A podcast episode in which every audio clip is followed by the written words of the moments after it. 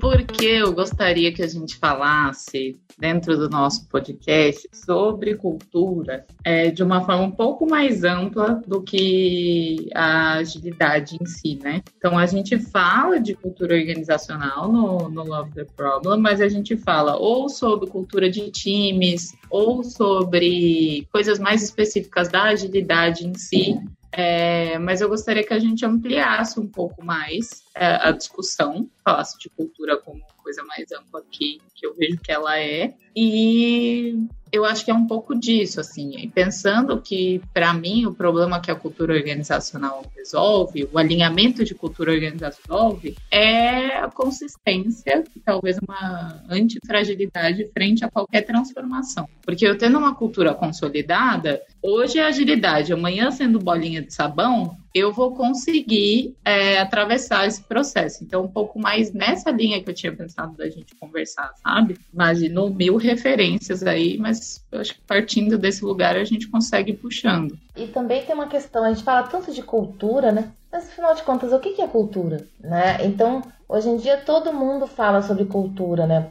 O tempo todo. É, ah, mas agilidade é cultura, tudo é cultura. Tá, e o que é isso, né? Como é que eu faço isso? E se a gente parar para pensar, a gente está construindo a cultura o tempo todo, né? É, essa coisa da o que, que é cultura é muito interessante. Primeiro que eu, eh, quando eu falo de cultura, eu não tô dentro da agilidade. Nunca tive. Então é muito interessante você ter falado isso, Raquel, porque eu fico, uf, me sinto um pouco mais confortável, porque de fato a agilidade para mim é algo muito recente, assim, dos últimos um ano e meio, dois anos no máximo, né? Já se falava antes, mas eu nunca tinha vivido. Agora a cultura como um todo eu já já tô um pouquinho mais acostumada. E realmente, o que, que é cultura? Esses dias eu li em algum lugar, as minhas referências são ótimas, tá? Eu já logo aviso. Eu li em algum lugar, não lembro quando, não lembro quem falou, não lembro absolutamente nada. HD aqui mental não é dos melhores, mas eu sei que em algum lugar alguém fala assim, a gente fala muito sobre o processo de aculturamento. Eu sempre usei muito, né, essa expressão. E a pessoa fala assim, é um pouco problemático isso, né, porque a gente diz que, quer dizer, não existia uma cultura antes naquele lugar, entre aquelas pessoas. E aí a gente chega falando, ai, vamos fazer um aculturamento. Dane-se o que rolou antes, né? E acho isso, não sei se é um tanto quanto arrogante ou ingênuo de achar que ali era só mato quando a gente chegou para chegar impondo alguma cultura, né? É, tem um ponto que é bem disruptivo, porque cultura sempre foi um assunto de RH, né? Então, aquele momento em que você fala assim, mas cultura realmente é um assunto para o RH cuidar ou é construído por todo mundo e todo mundo tem que cuidar? É tanto que quando a gente trabalha cultura, o RH já fala, epa, epa, mas esse assunto é meu. Aí você fala, ué, é só seu? É? Então, como é que a gente vai empacotar isso a partir de agora? Até porque, principalmente com, a, com o advento da agilidade, essa questão dos times, né, todo mundo construindo cultura, todo mundo olhando cultura, mindset ágil, agilidade é cultura, né, o RH ele talvez tenha que reavaliar um pouco a sua forma de lidar com a cultura, né? Então, essa é uma pimenta que talvez seja Interessante. Então, com essa frase, a gente começa o Love the Problem de hoje. Solta a vinheta, Léo. Olá, seja bem-vindo ao Love the Problem, o podcast oficial da Knowledge 21, ou K21 para você que já é da família.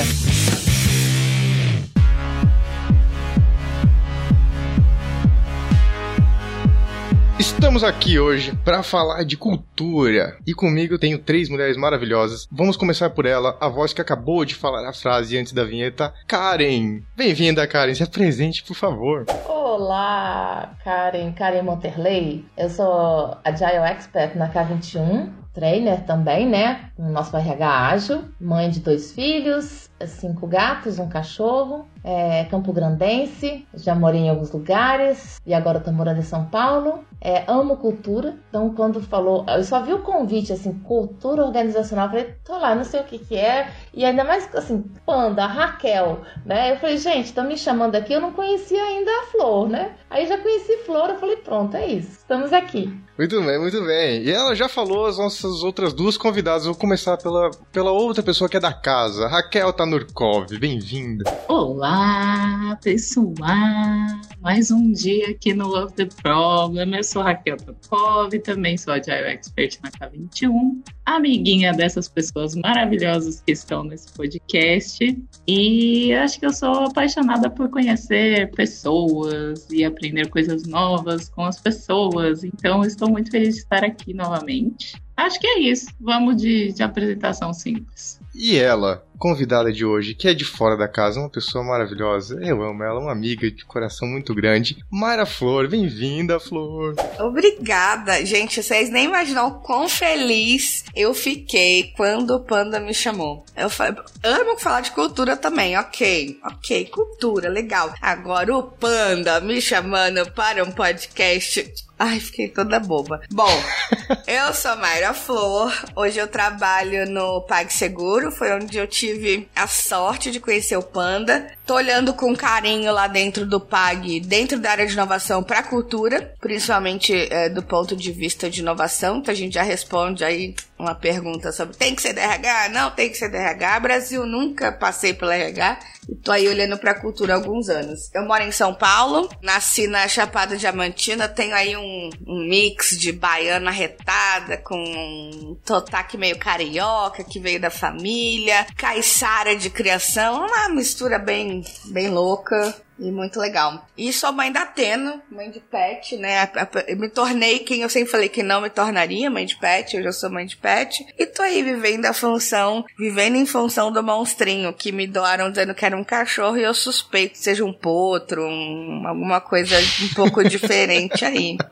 É isso, sou eu. Muito bem, muito bem, muito bem-vinda, Flor.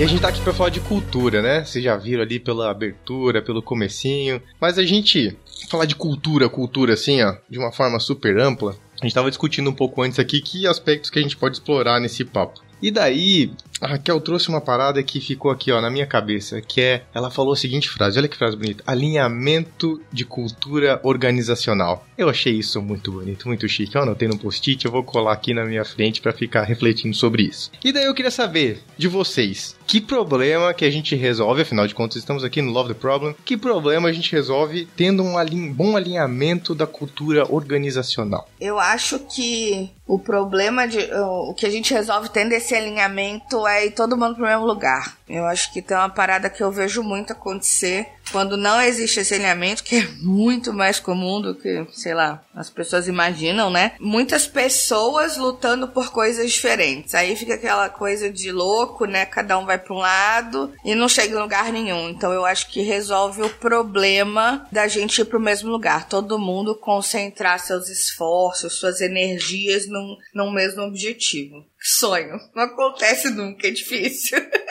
Mas eu acho que resolveria esse problema se existisse. Acho que o problema que a cultura resolve é o alcance dos resultados que todo mundo espera tanto. Então, quando a gente está falando sobre cultura organizacional, é, a gente está falando sobre o engajamento também das pessoas em prol de, é, das ações, das iniciativas organizacionais, do que, que a gente está fazendo, é, do que se espera. Né? Então, consequentemente, é, o engajamento, o olhar sobre as pessoas, o envolvimento, o acolhimento, tem vários movimentos que a cultura permite que as pessoas se sentem contribuindo mais, se sentem pertencendo mais, né? E aí o resultado ele vem, é incrível isso. Eu acho que ele acontece a partir disso, né? E eu tenho, tenho percebido cada vez mais que também trata, assim, resolve um pouco o problema da, da sustentabilidade, né, da, da transformação, assim, né? É, sustentabilidade, eu digo do, do, da capacidade da gente sustentar algo a, a, a longo prazo, né? E, e, construindo essa,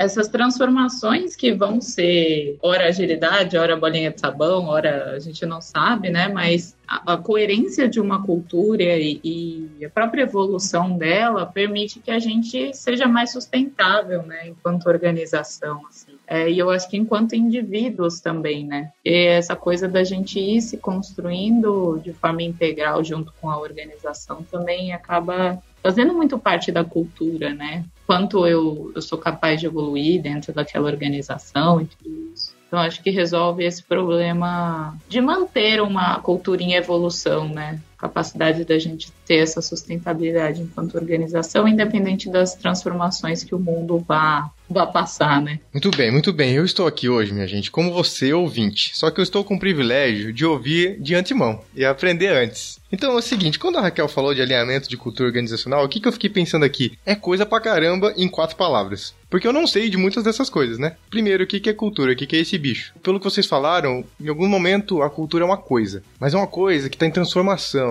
que envolve as pessoas que estão ali ao redor, tem uma noção de pertencimento. E toda vez que falam cultura, na, na, minha cabeça, vem automaticamente uma parada tribal, assim, né? Um comportamento, prática, expectativa ali entre as pessoas, entre um grupo de pessoas. E daí, sei lá, eu vou, eu vou lá pra, tipo, a cultura brasileira, que em falar isso de forma ampla também é super grande, né? Porque a cultura lá do norte, nordeste, a cultura do sudeste e do sul, completamente diferente, assim, pensando em práticas, comportamentos, enfim. Ah, sei lá, a cultura pop, né? Tudo que envolve ali a cultura pop, tudo que tá ao redor disso e tudo mais. Mas eu não sei dizer o que, que é cultura. Alguém arrisca? Alguém me ajuda, por favor. Conta um pouquinho o que, que é cultura. É, eu tenho uma frase de uma pessoa, enfim, que eu admiro muito e aprendi muito aí dentro do meio profissional, que é o Denis. Eu trabalhei com ele numa, num outro lugar e ele dizia que cultura era o pior comportamento aceitável dentro daquele lugar. Que isso dizia muito sobre o lugar, né? Porque é o que pior podia acontecer que as pessoas iam aceitar. Aquilo dizia o que era a cultura daquela empresa ou da, daquele grupo. Ou, então, qual é a prática, ou qual é a fala, ou qual é a ação, é, a pior ação que pode acontecer que as pessoas falam assim, ok, aceitamos, estamos ok com isso. Então, essa é a nossa cultura. Eu, que parafraseando o grande Denis Balaguer, digo que é o pior comportamento aceitável num ambiente ou, enfim, em qualquer situação. Interessante isso que você falou, viu? E tava aqui, eu tava viajando aqui e eu quero conhecer o Denis, né? Porque já o admiro. É porque a cultura tem a ver com isso, né? Tem a ver com símbolos, crenças e tal. Tem uma frase bonita sobre isso. Mas o que é interessante é que a, a, quando a gente fala, por exemplo, dentro da cultura você tem a crença, né? Fala sobre as crenças. Só que a gente não fala também das crenças limitantes, né? E aí, o que você acabou de dizer, na verdade, na minha opinião, acaba tendo muito a ver com essas crenças limitantes que a gente impõe muitas vezes dentro de uma cultura e que vai restringir as pessoas até de criar, até de colaborar, até de tantas outras coisas, né? Então, a cultura que a gente constrói no dia a dia é que permite ou não o bom desenvolvimento da nossa organização. E é muito curioso porque às vezes a gente está mergulhado naquela organização, está acreditando que está construindo a melhor cultura, quando na verdade muitas vezes as pessoas não estão dando é, o todo de si, não estão entregando ali é, o melhor de si por conta da cultura, né? E talvez dessas crenças limitantes que são forçadas no dia a dia pelos comportamentos, né? Pelos piores comportamentos. Linda essa frase, adorei. Bem interessante mesmo, porque é, eu acho que se a gente for trazer pro pro, pro mundo dos, dos conteúdos, né, práticos, assim, você vai ver que tem 800 mil autores que vão falar de cultura a partir da perspectiva da sociologia, da antropologia. Então, por exemplo, quando se fala da cultura brasileira, talvez a gente tenha que ir para, para, para, para um viés de sociologia, talvez a gente tenha. E, e aí, cada um desses mundos é um mundo completamente diferente, né? E quando a gente fala de cultura organizacional, a gente vai ter alguns, alguns autores que vão falar sobre o tema. A gente tem estudado recentemente, para fazer trabalhos dentro de organizações, o Richard Barrett, que é um, um tiozinho muito fofo, velho, homem, branco, né? Mas, assim, grande maioria do, do, dos escritores de cultura ainda tem é, essas características, mas a gente tem outras pessoas que vão falar sobre cultura de alguma outra forma, né? Então, se você for pensar na Brené Brown, ela vai falar sobre a vulnerabilidade enquanto uma, um comportamento que constrói uma cultura. Então dá para pensar. Mas o que o, o Barrett vai usar de frase é cultura é o nosso jeito de fazer as coisas. E aí, quando a gente, na K21, vai fazer um trabalho de cultura, a gente fala do cone de alinhamento cultural, né? Que ele vai das coisas mais tangíveis para aquilo que é mais intangível. O Ken Wilber também vai usar o, os quadrantes do, do objetivo, subjetivo, pessoal e coletivo. É, e a cultura ela mora no coletivo subjetivo e também no coletivo objetivo. E vai de vamos de brisa. Mas eu acho que o ponto principal é que a gente tem as coisas mais objetivas da cultura, que são os rituais, símbolos, aquelas coisas que, que a gente tem como práticas, os próprios processos dizem muito sobre a cultura e a gente vai indo para as coisas um pouquinho mais intangíveis. Então a gente vai passar pelos comportamentos, né?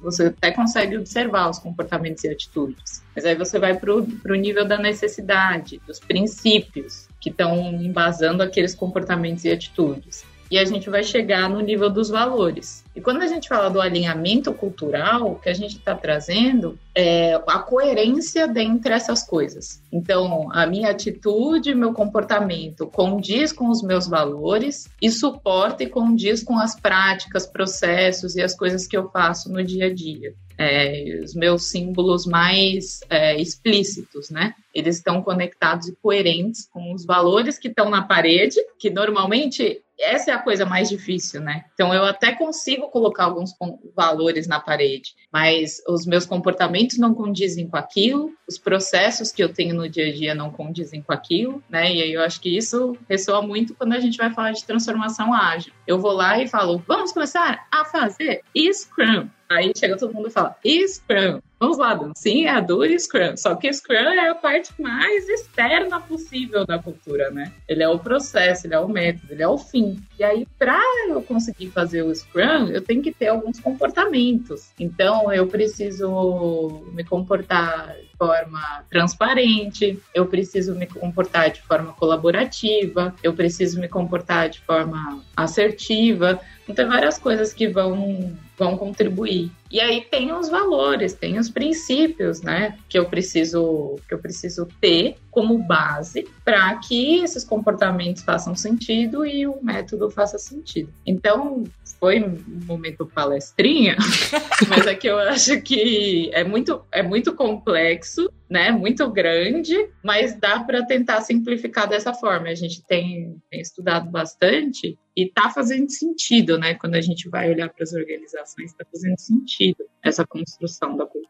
Para quem perdeu, não perdeu nenhuma referência, ou quer dizer, para quem perdeu as referências que a Raquel acabou de falar, que ela foi assim, ó, falando, todo mundo vai estar tá lá no nosso backstage, k21.link barra love the problem, não se preocupem, não precisa necessariamente voltar, voltem para ouvir, porque vai ter muita coisa boa, mas se quiser pegar a referência, entra lá no nosso backstage e troca uma ideia com a gente lá. Dá para resumir tudo, tudo no, na, na linda frase que a Flor falou, né? Mas como a gente sabe que tem pessoas que gostam de entender, né, e aprofundar, também temos aqui referências um pouco mais profundas para vocês entenderem como a gente chega nessa sabedoria ancestral que a Flor trouxe. E é interessante isso que a Raquel estava comentando quando a gente fala sobre o cone, né? E, e é tudo e isso que a Raquel colocou a respeito de cada cada lugar, cada situação, você tem uma cultura, né? Então quando a gente fala, por exemplo, dos princípios, né? E fala sobre agilidade, a gente está falando dos princípios ágeis, né? Mas quando a gente está falando, por exemplo, sei lá, de um meio é, político político, um meio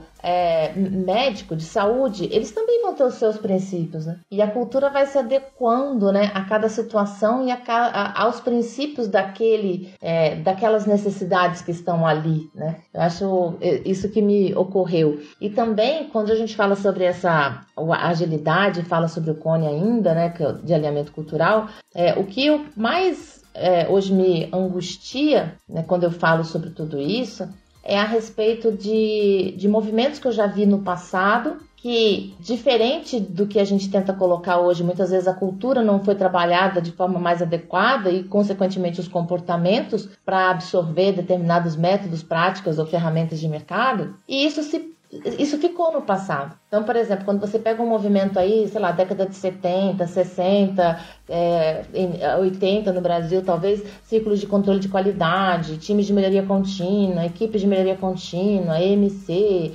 né? Vários, vários movimentos do Seis Sigma, né? Vários movimentos que foram acontecendo e que talvez hoje você vê algumas empresas questionando determinados movimentos, né? E eu, eu falo sempre sobre isso, né? Mas quais eram os comportamentos que aqueles métodos, aquelas ferramentas precisavam e que a gente não desenvolveu? É, e hoje, o que, que a agilidade pede e a gente também, de certa forma, não está desenvolvendo. Será que a agilidade amanhã não vai ser um Seis Sigma, não vai ser um PDCA, um ciclo de controle da qualidade do passado? Que, pô, aquilo lá a gente tentou aqui na nossa empresa e não deu certo. Mas por que, que não deu certo? Né? Assim como a gente vê muitas empresas hoje trabalhando com agilidade, a gente até percebe que talvez o, o ciclo de aprendizagem pode demorar um pouco mais, porque tem comportamentos que precisam ser desenvolvidos, mas que não é uma prioridade naquele momento. E aí, como é que vai ser essa agilidade, né? Qual é a agilidade que a gente está deixando realmente? A gente está falando que eu vou simplesmente trazer uma agilidade ou eu vou desenvolver uma agilidade porque eu quero realmente melhorar os meus resultados por meio da agilidade? Porque a agilidade não é o fim.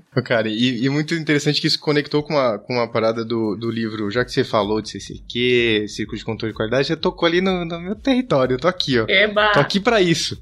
é, mas no livro A Máquina que Mudou o Mundo, né, o livro da década de 90, assim, é, que traz um pouco dessa visão do Lean, da Toyota e tudo mais, tem um apêndice sobre o Lean no Brasil. E para mim foi a parte mais curiosa do livro, que no, no apêndice diz que o Lean não funcionou direito no Brasil. E daí eu fiquei tipo, peraí, mano, como assim? Daí a descrição é, porque o que veio para cá foi o conceito de ciclos de controle de qualidade, não do Lean. Exato. É uma prática. Veio a prática do CCQ, a galera começou a usar aqui sem um contexto cultural, e o troço simplesmente ficou como tipo, ah, isso aí não funciona. É só mais uma prática, assim, sabe? E aí, ó, galera da agilidade aí, ó, fica de olho, fica de olho. Pode ser que tenha alguma coisa assim acontecendo. Nossa, Pandinha, chorei agora, chorei de emoção. Chorei, assim, muito, porque isso vem, vem muito ao encontro do que eu acredito, né? A mesma coisa, por exemplo, 5S. Quando você estuda, pegando um exemplo bobo, assim, né? Tipo, pegando um programa, quando você estuda o 5S e você vai nos comportamentos, né?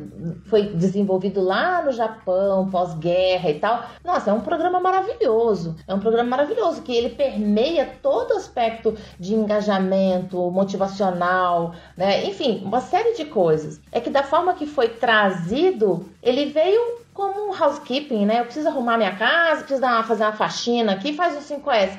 Ou seja, você distorce completamente todos os princípios, todos os comportamentos que estão ali, né? E então a gente tem que ficar atento mesmo. É, eu, eu acho que o grande problema é, é, como acho que qualquer coisa na vida não funciona, é a gente tentar socar a goela abaixo das pessoas uma parada sem saber exatamente por que, que aquilo tá acontecendo. Então, quando a gente fala de cultura, é mais fácil a, a organização, o grupo, enfim, seja lá o que for, entender onde quer chegar e depois disso entender quais são as ferramentas que vão levar é, aquelas pessoas, aquela organização naquele, até aquele objetivo, né? A gente acaba perdendo muito dessas, dessas boas práticas, de, de, de, de temas interessantes, porque as pessoas ali não estão preparadas para aquilo, né? Então é mais fácil a gente entender onde que eu quero chegar com aquilo, né?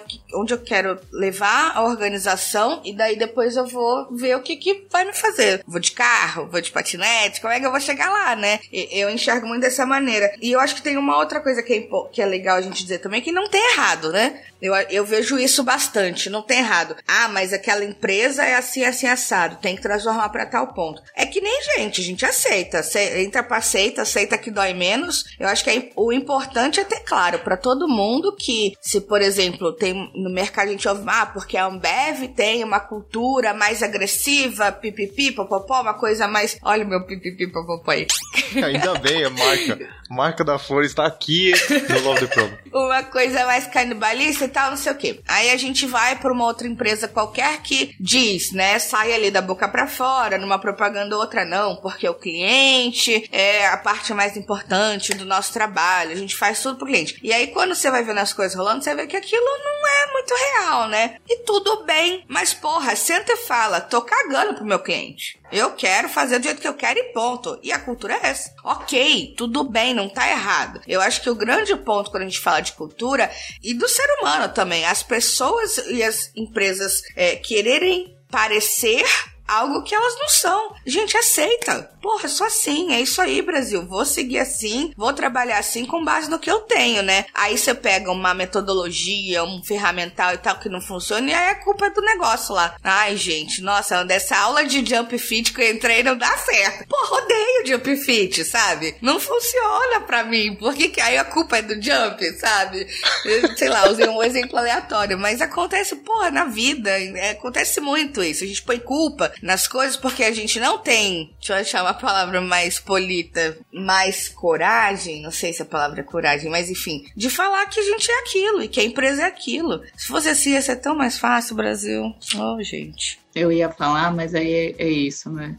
A gente primeiro escuta, absorve, depois pensa se vale a pena. Mas para mim tem dois pontos legais do que você falou, por tem todos pontos legais, todos são pontos legais. Mas eu queria ressaltar duas coisas. Uma é que você falou do não ter certo e errado, e aí é muito mais sobre o match, tipo assim, é muito mais sobre o match que eu dou com aquela empresa do que necessariamente sobre o que é certo e errado. Mas para isso tem uma outra coisa que você falou, que é a questão da, vamos dizer assim, do autoconhecimento cultural empresarial. Isso não existe. Eu acabei de juntar 800 palavras e criar uma buzzword aqui. Mas o que, eu estou querendo dizer? Por exemplo, as pessoas criticam né, o Bev, mas é uma, uma cultura muito coerente. Né? As regras do jogo são muito claras. Então, eu tenho um autoconhecimento ali do, do de quais são as regras do jogo importantes para minha empresa, e aquilo é explícito. Então, se você está no jogo, é porque você aceitou jogar. E esse é um jogo muito mais fair play, é um jogo muito mais limpo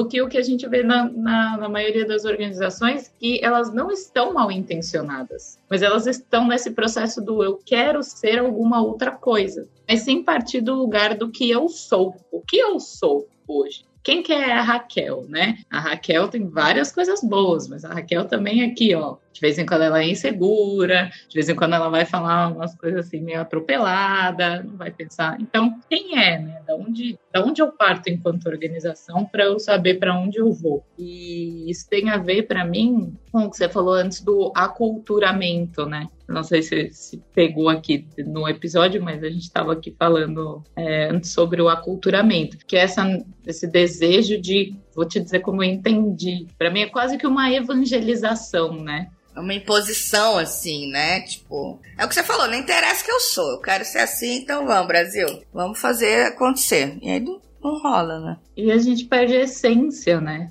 Das coisas. E não, não tem problema o desejo de evoluir, né? Mas é, é, é, a mesma coisa se você for pensar no, no Improvement Kata, que o meu amigo Panda me ensinou recentemente como usar. Mas eu passo de um estado, de uma situação atual, né? Eu sempre parto de uma situação atual para olhar para a situação. Como cultura é uma coisa muito difícil de tangibilizar, as pessoas elas ignoram a situação atual. Ah, vamos colher uns valores aqui, que é o que a gente quer ser quando crescer, e a gente vai vendo o que, o que, dá. Vamos, vamos ver. E foram essas coisas que, que pegaram muito para mim, assim, né? O desafio também, que é tangizar, é desafiador para caramba aí tem métodos práticos, também pesquisas mil, várias formas, mas para mim o, o, pulo do gato está nisso que você falou, né? A gente se assumir, entender qual é a nossa situação atual enquanto empresa. E aí tudo bem eu saber para onde eu quero chegar. É, mas da onde eu estou partindo, né? Porque ninguém parte do vazio e não tem certo e errado, né? Só tem um processo de, de evolução, né? É muito interessante isso que você está falando, porque é, o que eu penso que a gente também precisa, de alguma forma, é, difundir é porque quando a gente fala com o corpo executivo de cultura, é muito comum às vezes achar que é assunto de RH ou que é assunto de gente que está abraçando árvore. É, ah, esse assunto, lá vem esse assunto, esse assunto é assunto de RH, né? É mesmo? É, hoje em dia a gente pode questionar isso, né? Se realmente o RH é, é a área que vai fazer é, a cultura da organização.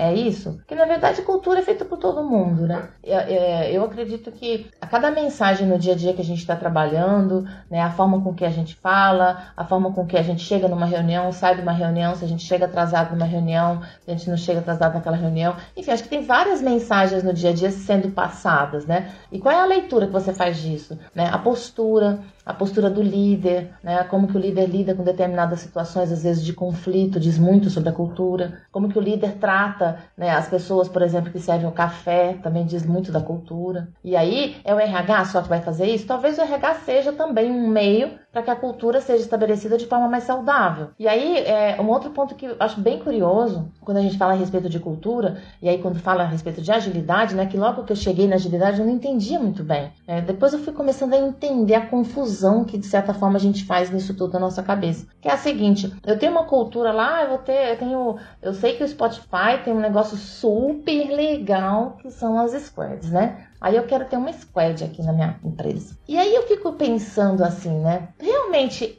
é aquilo que eu quero? Eu sei o que é squad? Eu sei por que, que foi pensado daquele jeito, eu sei como que foi construído daquele jeito e é exatamente aquilo lá que eu quero trazer para cá. Aí a gente fala bastante sobre isso, né? Que cultura não é uma coisa que você importa, né? Nossa, acho super legal a cultura da sua empresa, Flor. Vou trazer para cá. Você pode me mandar, por gentileza? Eu quero esse elemento, outro elemento, outro elemento eu vou trazer para cá. E aí, quando a gente está falando de cultura, de um aspecto mais significativo, pensando na sustentabilidade que a Raquel trouxe mais cedo, né? Realmente a gente tem que entender qual é a cultura que eu já tenho aqui? Dessa cultura que eu tenho aqui, o que, que eu gosto dela e o que, que eu não gosto dela? O que, que eu quero, o que, que eu não quero? Essa cultura está gerando o resultado que eu espero? É porque ainda eu vejo muito é, as empresas dissociando a cultura de resultados efetivos, né? dinheiro, vamos dizer assim. da empresa. Quando na verdade está tudo muito conectado. A questão é que hoje ainda em muitos lugares você vê isso muito separado. Agora, como que a gente pode fazer essa convergência em busca dessa sustentabilidade, né, desses resultados, né, por meio de uma cultura né, bem definida, é, adaptada àquela, àquela minha empresa, com a minha identidade que eu me vejo ali, sem importar a cultura de outros lugares, né? E também para pensar se realmente como é que a gente vai trabalhar a cultura nesse aspecto novo agora? Que antes a cultura ficava dentro do RH mesmo. E agora você vê experiências, eu e a Raquel a gente tem experiências que hoje a cultura já está sendo tratada, lidada, experimentada dentro do time, né? E como é que a gente faz essa essa comunicação, como é que a gente faz essa fluidez acontecer na organização, né? De forma leve, para falar desse assunto. Né? Olha, eu, eu pensei em mil coisas aqui que ai, acho que isso vai ser legal de falar. Eu tenho uma visão em relação à parada do RH que é, é, é um pouco diferente disso. Hoje, eu, eu, Mayra, enxergo que cada vez mais o RH está se posicionando como uma área dentro de uma companhia para falar de cultura. Eu enxergo, eu enxergo que antes, acredito que tava muito por uma questão mais compliance do rolê do que do ponto de vista estratégico. Eu enxergo hoje o RH no movimento aí de que quando é, você vai contratar, você vai ver as pessoas, você vai lidar com essas pessoas, você já tem uma clareza maior do que a cultura, né? Porque a gente tá falando mais disso, né? É uma coisa, um assunto mais latente hoje. Antes era, aqui funciona assim, você quer ganhar, você quer ganhar seu salário, você se encaixa. E ok, as pessoas não tinham muito também essa percepção de, de olhar e falar, nossa, tem a ver essa empresa que eu tô trabalhando? Eu acho que isso é uma coisa mais atual, assim, das últimas gerações, né? do, do, tal do propósito, né? A galera gosta de falar do propósito. Então, assim, ah, isso tem a ver, tá de acordo com o meu propósito, eu entendo e tal. E hoje eu enxergo RH como um, um, uma pecinha mais atuante nesse sentido. Eu acho que cada vez mais o RH pode se colocar como alguém que olha para a cultura. Eu acho que antes era uma coisa muito Uh, como eu posso dizer, que, que descia, né? Vinha lá da liderança e ó, a gente vai fazer assim, assim, assado, a gente é assim, assim, assado, e essa é a cultura da empresa, e as pessoas vão se moldando aquilo. Hoje eu vejo que nem tanto, por exemplo, eu nunca trabalhei no RH, eu, eu tô eu comecei na área de inovação, ainda estou em inovação e estou para a parte de olhar para a cultura, de gestão da mudança e tudo mais. Então, nunca, nunca na verdade tive muita interface com RH, tá, gente? Sempre foi uma coisa muito da liderança com a área de inovação, de ai, preciso, que é aquela coisa, precisamos inovar, precisamos ser ágeis, né? Vamos, vai, que a goela abaixo, a galera gosta de fazer isso. Mas as pessoas estão prontas para ser ágeis? Estão prontas para serem inovadoras? A gente dá as ferramentas necessárias? Áreas, a gente consegue prover o que é preciso para chegar nesse ponto. Nossa, eu acho que eu dei um rolê agora, que eu nem lembro por onde eu comecei. eu acho que era da história do RH, que eu enxergo hoje que cada vez mais o RH tá atuante quando se trata de cultura e estratégia da empresa, porque para mim as duas estão andando ali correndo de mãozinha dada. É, essa é a minha percepção.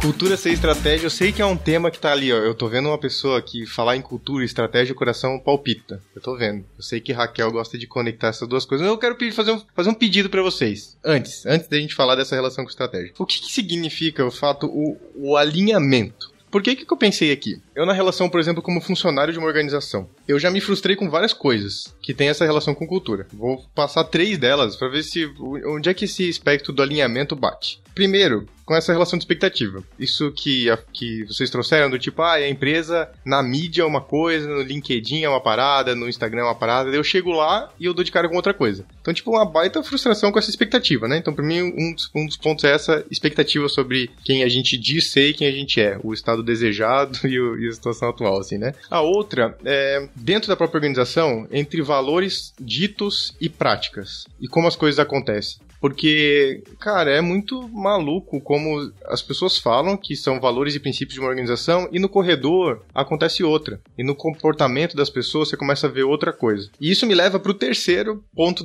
desse alinhamento, que é: esse alinhamento é da organização para o grupo de pessoas e vice-versa, das pessoas para a organização? Porque às vezes a gente vê, tipo, ah, uma empresa tem uma cultura tal, com certas características, certos valores e comportamentos, mas existe um núcleo de pessoas dentro dessa organização que age de uma forma completamente diferente. E, tipo, tem uma cultura local acontecendo ali e que os valores se reforçam e, tipo, se validam e tudo mais, e eles não têm nada a ver com a organização. Então, tipo, o alinhamento é a conversa entre isso também? O que é esse alinhamento? Me salvem. É, é que quando a gente fez o Cone na época, a gente estava tendo um cliente. E foi uma experiência muito interessante, porque eram quatro diretores todos brilhantes, porém, cada um olhando para um lugar. Quando a gente fala tá olhando para um lugar, quer dizer o seguinte: eu tenho determinados valores que não são os mesmos seus. Tudo bem. A questão é, mas é os, quais são os valores que a nossa organização vai ter como referência? Então eu lembro que o desenho do Cone, ele tem bem assim as figurinhas dos, das pessoinhas indo para os lados, mas exatamente tentando mostrar isso, que o alinhamento tá em você respeitar os valores individuais, porém é fortalecer os valores que são coletivos e que podem sustentar a organização em prol dos objetivos que ela espera alcançar. Então quando a gente está falando do alinhamento é já que estamos aqui na empresa X, vamos todos olhar para o mesmo lugar para buscarmos estes resultados. E isso permeia é, o comportamento da liderança em geral, né? Pelo menos é o que eu observo no dia a dia. Permeia o comportamento da liderança em geral, porque é onde você começa a construir os silos, né? Então, você vê uma diretoria às vezes muito díspare da organização, como você citou o exemplo. Mas por que, que aquela diretoria tem comportamentos tão díspares da minha organização? Porque possivelmente esses comportamentos são reforçados ali por meio dessas lideranças. Consequentemente, o time, para ele buscar essa sobrevivência, né? É, é a teoria lá do, dos bandos, né? Então, assim, a partir desse momento que eu estou vivendo, é, eu estou aqui com vocês. Então, como é que eu vou me comportar para ser aceito aqui? E aí, talvez, o fato de já vi coisas do gênero, né? Da pessoa falar uma coisa e fazer outra, por exemplo. Pô, aqui todo mundo faz assim, então se eu quero me dar bem, eu quero sobreviver, quero ser feliz, quero estar de boa aqui, eu vou adotar determinados comportamentos. E quando é muito comum, inclusive, é, às vezes quando você faz um diagnóstico cultural na empresa, você vê valores pessoais às vezes diferentes da cultura atual. Exatamente por isso, porque às vezes as, as pessoas têm que se adaptar àquela situação para manter no emprego e etc e tal, mas não quer necessariamente dizer que elas estão felizes ali. Então é um pouco disso aí. Eu não sei se eu, se eu respondi tudo, mas eu acho que a Raquel e a Flor podem me ajudar. O que eu queria complementar é, na prática, é a coerência entre todas as coisas, né? Então é um entendimento claro de que existem esses valores coletivos que a Karenzita falou. Então, eu tenho os meus valores individuais, e aí tem uma coisa muito legal que a gente está experimentando, que é construir os valores coletivos a partir dos valores individuais. Então, a gente tem experimentado isso nas organizações. Então, ah,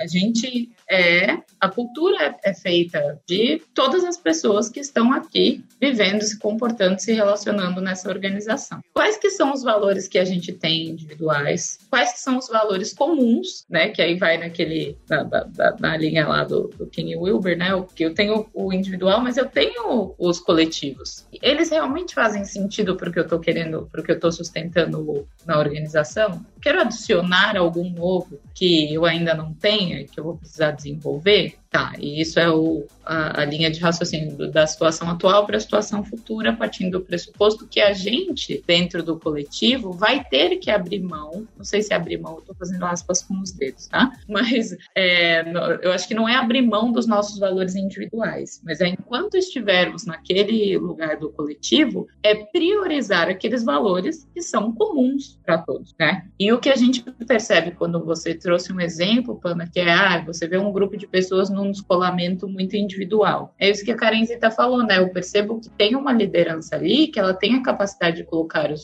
os valores individuais dela acima dos do coletivo. E aí, através de comportamentos, práticas e todas as outras coisas que vão vindo para construir a coerência desses valores, você vai vendo que a coisa se desloca. Então, eu, enquanto líder, percebi que tem um espaço, ou seja, tem um pior comportamento aceitável, que foi o que a Flor falou, que eu consigo colocar aqui na organização sem ninguém me dar bronca. Então, eu vou testando esse limite. E aí, eu vou levando os meus valores, a, a organização, para onde eu quero. Porque eu tenho poder de influência. Então, eu vou levando aquilo para os meus valores individuais. E aí, o que a gente busca com alinhamento é a coerência entre as coisas. É que as pessoas entendam que ali dentro daquela organização, os valores coletivos agora, é, eles são mais importantes do que os individuais, enquanto você estiver ali dentro daquele coletivo. O ideal, o sonho de princesa é que demete, né? Então, eu vou, vou trabalhar numa organização que os meus valores dão match. Mas isso é o sonho de princesa, nem sempre vai ser assim. Muitas vezes a gente está trabalhando para suprir a necessidade de segurança, ao invés de suprir a minha necessidade de autoestima, entendeu? Então, a princípio, o que eu percebo é isso: é a gente olhar para a situação dizer, olha, eu tô nesse coletivo, eu topo abrir mão de alguns valores individuais meu, ou eu vou buscar esse match e eu vou ser coerente a partir daqui para frente. Então, tipo, os comportamentos que eu vou ter, eles vão ser calcados nesses valores. E as práticas depois, processos que eu vou fazer, eles vão suportar esses comportamentos e valores, que é o que a gente fala muito, né? Não adianta eu ter avaliação individual de performance sendo que o meu valor é colaboração. Aí o meio do caminho, o comportamento vai ser disfuncional, porque é impossível você conectar uma prática, uma ponta suposta que não conecta nada com o valor, e a tendência é que a gente vá para o mais explícito, né? Tipo, o que eu vou priorizar? O valor na parede ou o meu bônus? Pensa aí como que você se comportaria, né? Então, acho que os, o, o alinhamento em si é a coerência dentro, dentro dessas... E é até interessante isso que a Cal tá falando, que a gente na K21 tem falado muito com os RHs que nós atuamos a respeito de contratar pessoas por valores, né? Porque a gente já vem há quanto tempo se contrata por competências, né? E aí a gente está ressignificando um pouco isso, porque acho que tem vários elementos que, que podem corroborar essa análise, né, de contratar por valores, e um deles é, são as próprias gerações que a gente está falando, né? Então, quando você está falando de gerações múltiplas, né, dentro de uma organização, hoje você não tem mais só um tipo de geração numa organização, você tem quatro, cinco tipos de gerações numa organização. Então, como é que você vai falar com todas essas gerações? Talvez seja por contratando as pessoas, trazendo as pessoas, reforçando os nossos valores com os seus valores. Então, por exemplo, na própria K21 mesmo, é, de certa forma, é, como nós trazemos as pessoas para a K21 são pelos valores da K21. Né? Esses valores estão relacionados. E isso, né, na, no processo, por exemplo, de contratação de pessoas, pode ser super influenciado a partir de uma análise de cultura. Que só vai fazer sentido, Panda, se tiver coerência. Porque se não tiver coerência, você vai falar, hum, fizeram um match cultural aqui hum, sentei aqui na cadeira. Esse match só funcionava para mim, né? Tipo assim, só eu tô trabalhando nessa cultura aqui. Passei no processo seletivo, tenho match cultural, todas as outras pessoas estão trabalhando em outra cultura, mas eu vim trabalhar nessa aqui, né? Então, tudo isso são coisas que a gente não trabalha com consciência ainda dentro das organizações. Talvez esse seja a coisa mais importante, independente de quem vai facilitar o processo, que o que eu percebi, que eu ouvi a Flor falar, foi um pouco dessa linha, né? Hoje ela vê o RH facilitando esse processo mais do que antes, e a Karenzita, o que eu ouvi a Karenzita falar foi: eu gostaria que o RH fosse mais facilitador e menos detentor do conhecimento, né? Então, o que eu foi percebi isso. Então, independente de quem estiver facilitando, seja o RH ou qualquer outra coisa, é importante que a gente comece a ter consciência sobre isso. Exatamente, é bem interessante. Eu concordo com absolutamente tudo que elas falaram, mas é, acho que ainda tem um ponto que é muito preocupante que eu vejo muito aqui. Mesmo que tudo isso esteja alinhado, É, e eu acho que é um, algo que responde as suas, suas três questões, Panda, é a comunicação. As pessoas e as empresas têm uma questão com se comunicar que olha, porque assim, pode estar tudo alinhado, pode ser coerente. Se eu não comunico isso, eu não tenho como esperar que as pessoas por telepatia ou sei lá como, entendam que aquilo tá rolando. Então, é, eu enxergo a comunicação como um dos mais importantes pilares dentro de uma do, do, que seria, do que deveria ser a cultura de uma empresa, porque não tem como a gente saber. Então, quando a gente valores, tudo mais, eu, eu hoje eu acho muito que deveria existir um processo de revisão de cultura, assim. Acabei de inventar isso. Mas assim, de vez em quando fazer um cheque de sanidade ali para ver se é aquilo mesmo, né? Porque as pessoas mudam. As pessoas entram e, e, ao meu ver, a cultura é: a gente pega a liderança, até se você for pensar de um jeito bem objetivo de um projeto. Você vai pegar a liderança, vai ver o que eles têm para falar, vai achar um ponto de intersecção, vai pegar o povão, que é quem faz a máquina rodar, vai entender o que, que tá rolando, o que, que eles pensam, no que, que eles acreditam, vai achar outro ponto de intersecção, vai fazer um jogar ali na máquina do poeta corporativo, vai sair as missões, os valores, os princípios, pronto, cultura tá feita. Se eu não comunicar isso, se eu não comunicar isso, não tem como eu esperar que aquilo funcione, porque as pessoas não sabem. E a gente tem um problema aí estrutural de educação no Brasil, acho que do ser humano, sei lá, de interpretação, que é é enorme. Cada um enxerga, cada um interpreta da maneira que convém. Então, se eu tenho algo que não tá muito claro ali, não foi bem comunicado, um valor, eu vou dar aquela puxadinha ali para caber, para aceitar o meu, para fazer com que meu comportamento seja aceitável, né? Então, eu acho que, claro, tem todo esse trabalho de construir isso, óbvio, esse é o principal, mas se não comunicar bem, aí já era. Não adianta. Você pode ter um puta de um trampo, gastar uma energia do cão para fazer a parada acontecer, fazer um belo de um diagnóstico, entender o que tá rolando. Se você não comunicar, filho, já era. Você perdeu todo o seu trabalho. Eu acho que a gente pode começar, Panda, meu, meu querido host. Conta. O que você acha da gente começar a falar sobre dicas? Dicas. Eu queria ver se a gente consegue muito rápido explorar só mais um ponto. Mais um ponto eu acho necessário nesse, nessa conversa. Eu vou perder essa chance de ter vocês três maravilhosos aqui. Que é o seguinte: quando é que cultura se relaciona com estratégia? Porque a gente ouve falar muito de estratégia como só uma parada de negócio. E estratégia não é só negócio, né? Não é só negócio. Logicamente a gente olha muito para resultado e resultado automaticamente bate em negócio e é a gente acaba olhando estratégia por esse viés, né? Mas qual é o impacto da cultura em estratégia das organizações, na opinião de vocês? Todo. É, eu ia falar. o maior impacto possível, porque eu, eu não consigo descolar, É. tá? Pra ser bem honesta. Exatamente. Eu não consigo descolar essa- esses pontos que você trouxe. Negócio, estratégia e cultura. Porque pra mim é um, é um- é- são as engrenagens. Se uma delas travar, se uma delas não tiver com o encaixe perfeito ali, as outras não vão rolar. Então, se eu não tiver funcionando bem do ponto de vista cultural a companhia, as pessoas estiverem lá dentro se degladiando, enfim, desalinhadas, eu não vou conseguir. No final não tem dinheiro, gente. Quem faz o dinheiro são as pessoas, o capitalismo é isso, vamos aceitar, é selvagem mesmo. Então, assim, se isso não estiver funcionando, se não tiver aderente à estratégia, se a cultura não estiver clara, que não vai estar aderente à estratégia, que não vai entregar os resultados esperados. Ponto. Simples como isso. Não, não, não, não tem mistério, não, não tem como descolar isso, porque são pessoas no final das contas, né? Independente da estratégia, independente de quanto uma empresa espera de lucro, enfim, receita, pipipipopopó,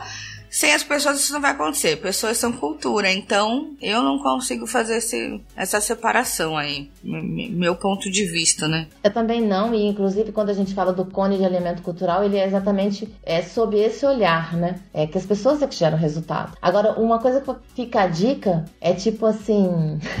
Quando a empresa super alcançar os resultados com você trabalhando cultura, pensa que a cultura contribuiu para esse alcance desses resultados. Porque eu- quando a gente está procurando resultado, muitas vezes a gente vai, ah, eu- o que, que eu tenho que fazer? Nossa, eu tenho que fazer isso, tenho que fazer aquilo, tem uma série de ideias, né? E aí tem que fazer cultura. Quando você começa a focar na cultura, né, e começa a trabalhar e começa a fazer todas as outras iniciativas e todas se complementam e, e alcança aquele resultado, em geral é muito comum a gente falar assim: nossa, a área comercial foi maravilhosa, ela vendeu muito, a estratégia comercial foi brilhante, deu super resultado. Até concordo, mas não foi sozinha, né? Teve aconteceram é, é, uma, aconteceu uma confluência de iniciativas, de assuntos que estavam coligados e que atuaram para alcançar aquela estratégia que foi desenhada, né? Então, só não esquecer a cultura depois. Né? Esse ponto que você trouxe é bem, bem interessante para mim, Karen, porque na verdade todos os pontos são interessantes. Ai, meu Deus, socorro, eu não sei priorizar.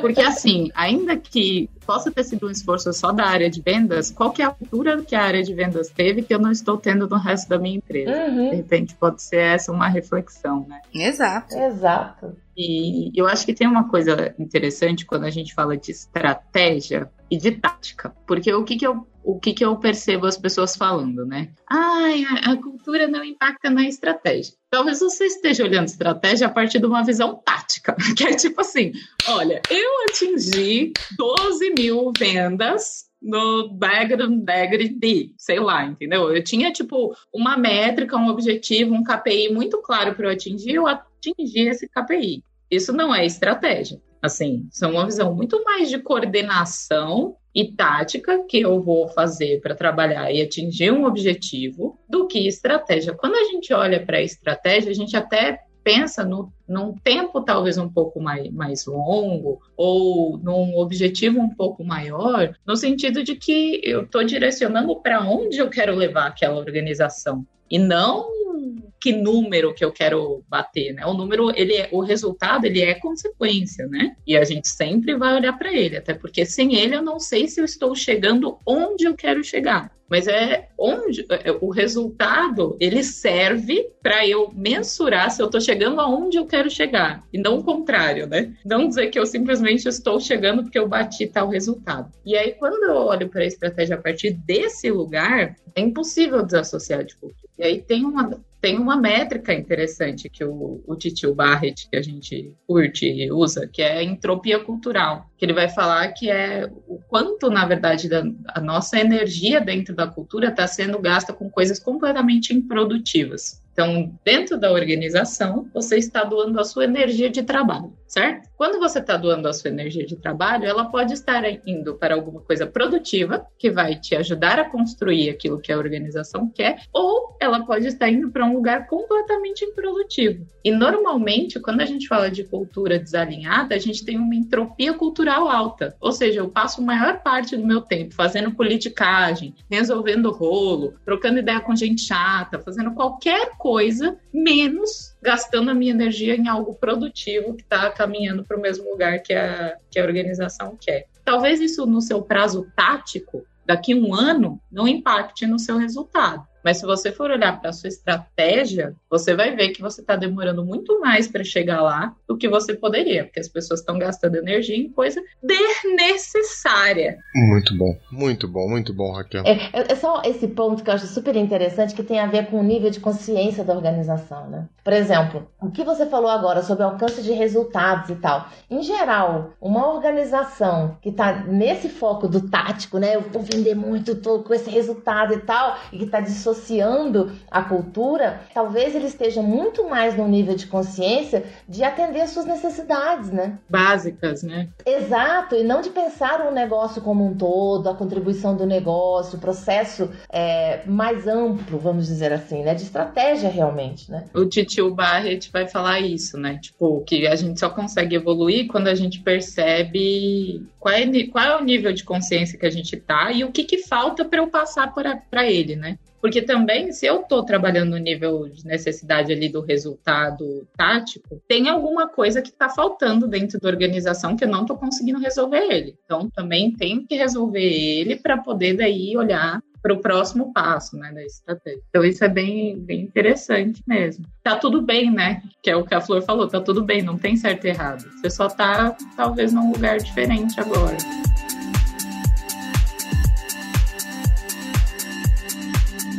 E agora, oficialmente, a gente está encaminhando para o final. Eu não quero que essa conversa acabe nunca, mas a gente precisa acabar o episódio. E vamos começar com a rodada de dicas. Daí vocês já dão um tchau, já falam o que vocês quiserem e tudo mais. E eu vou dar duas dicas. Eu que tô só de aprendiz aqui. Mas quer saber um pouco mais de estratégia? Episódio 47 do Love the Problem fala sobre estratégia com o Sandro Manteiga. É um episódio muito legal. O Sandro Manteiga, a Marisa Paroli, CFC e o Lula. Quer explorar um pouquinho mais o universo dos níveis de consciência das organizações? Livro Reinventando as Organizações, Frederico Lalu. E tem o podcast Pontes e Elefantes. A primeira temporada a gente discute todos os capítulos desse livro. E é isso. E agora é com vocês, suas dicas finais, qualquer coisa que vocês queiram falar. E é isso. E, gente, não esqueça, as referências vão estar todas lá no nosso backstage, k21.link link barra Love the Problem. Não, só queria complementar que do, o em Reinventando Organizações, ele é 10, show. E esse livro do, do Titio Barrett, que chama Organizações Direcionadas por Valores, se eu não me engano, ele ajuda também a complementar a ideia do, dos cinco níveis de consciência da, da organização. Ele abre em sete, então é bem interessante, é, é bem complementar. É isso, só que pode ser legal também.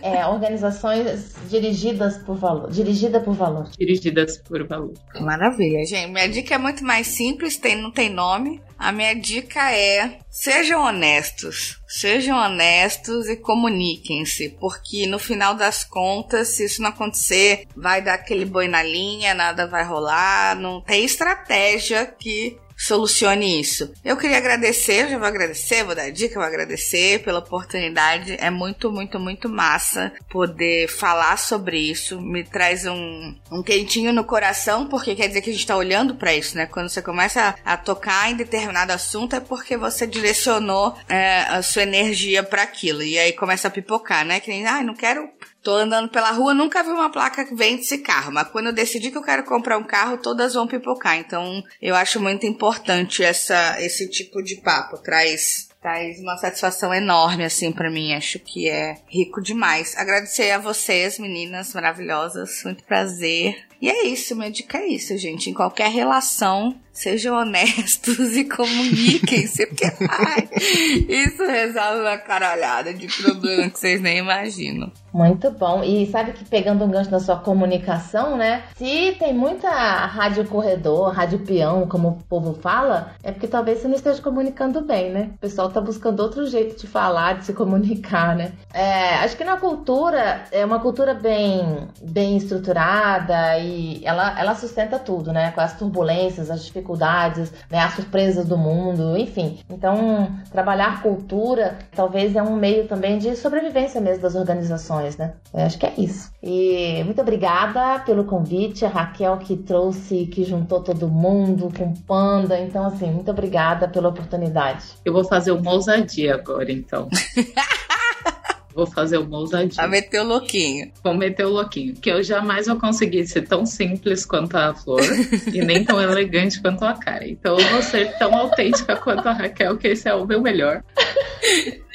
Maravilhosa. Ouvindo as dicas de vocês, eu percebi, eu lembrei também do meu caro querido Panda aqui, tá numa jornada de ler o livro da teoria U, e ele fala uma coisa muito legal, o Otto Scharmer, que ele fala que a gente vai se a gente tem a capacidade de se desassociar das coisas, né? Então, primeiro ele fala que a primeira grande desassociação que a gente fez enquanto ser humano foi da natureza, né? Tipo, ah, eu não sou parte, né? Tipo, a natureza ela é uma coisa e eu sou outra coisa e eu posso controlá-la, sei lá, qualquer coisa desse tipo. E aí ele vai vai falando, vai construindo e a gente percebe, ou pelo menos para mim caiu a ficha, o quanto eu me desassociei da maior parte das organizações que eu estava trabalhando. E quando os problemas culturais começavam a surgir, eu falava: ah, isso não é problema meu. Não sou eu que estou fazendo isso acontecer aqui. Não sou. É Fulano, Ciclano, Beltrano, qualquer um, menos eu, enquanto parte daquela cultura. Então, de repente, uma dica pode ser essa, né? A gente entender que a gente está construindo aquilo também. E que os nossos comportamentos e, e, tudo que a gente faz ali no dia a dia é parte daquela cultura que está emergindo ali, né? E se tá ruim, também tem uma parcelinha de culpa sua aí, alguma coisa aí que você pode fazer que pode ser ser honesto e se comunicar, por exemplo, entendeu? É, não, não tirar o nosso da reta é importante, né? Exato. Inclusive, é uma parada que aprendi com o Panda, quer dizer, a partir do momento que você toma consciência daquela situação, parte da responsabilidade sua. Então, lide com isso, meu bem. Gente do céu, cada vez que passa essa. Eu fico, escuta uma frase dessa, o que, que eu faço? Amém, panda.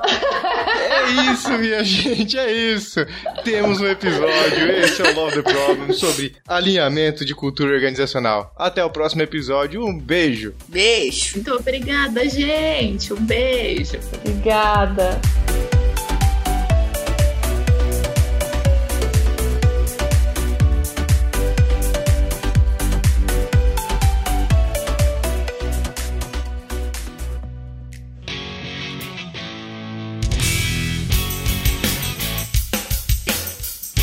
Você acabou de ouvir mais um episódio do Love the Problem. Esse podcast chega até você com o apoio da Knowledge 21. Confira mais um K21.com.br.